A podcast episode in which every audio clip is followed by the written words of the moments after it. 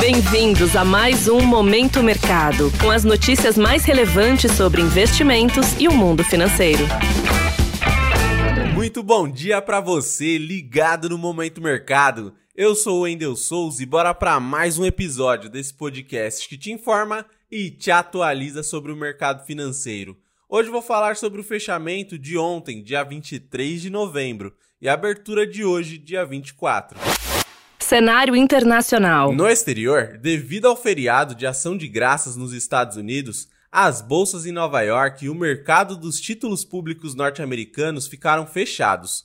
Com isso, o foco dos investidores internacionais ficou no dólar e no petróleo. No câmbio, o índice DXY, que mede a variação do dólar frente a uma cesta de moedas fortes, encerrou em queda diante da valorização da libra e do euro após dados de atividades no velho continente melhores que o esperado. Ainda na Europa, destaque também para a divulgação da ata da última reunião do Banco Central Europeu, onde os dirigentes da instituição deixaram as portas abertas para uma possível nova elevação nos juros.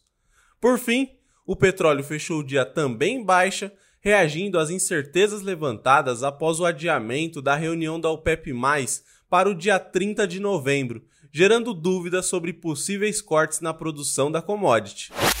Cenário nacional. Por aqui, com a liquidez reduzida devido ao feriado nos Estados Unidos, o dólar subiu 0,1% aos R$ 4,91, com os investidores monitorando o andamento da agenda econômica em Brasília. Desta maneira, as alocações acreditando na elevação do dólar foram levemente beneficiadas. No mercado de juros futuros, sem a referência dos títulos públicos norte-americanos e com baixo número de negócios, as taxas fecharam perto da estabilidade, com o mercado dividido entre riscos fiscais e a queda do petróleo. Com isso, as apostas nos juros futuros ficaram praticamente estáveis.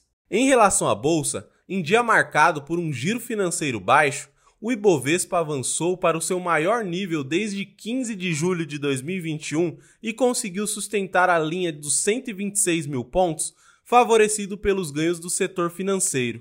Assim, as posições compradas no índice encerraram em alta. Pontos de atenção. Na agenda do dia, destaque para a divulgação do PIB da Alemanha do terceiro trimestre e do resultado preliminar de novembro do Índice de Gerentes de Compras Composto dos Estados Unidos. No Brasil, os investidores acompanharão um pronunciamento do ministro da Fazenda, Fernando Haddad. Sobre os mercados, agora pela manhã, as bolsas asiáticas fecharam sem sinal único, com a bolsa do Japão fechando em alta. Na Europa, os índices abriram na maioria em queda, de olho em dados econômicos. E por fim, nos Estados Unidos, os futuros de Nova York estão perto da estabilidade no retorno dos negócios em uma sessão que será mais curta devido ao feriado de ação de graças.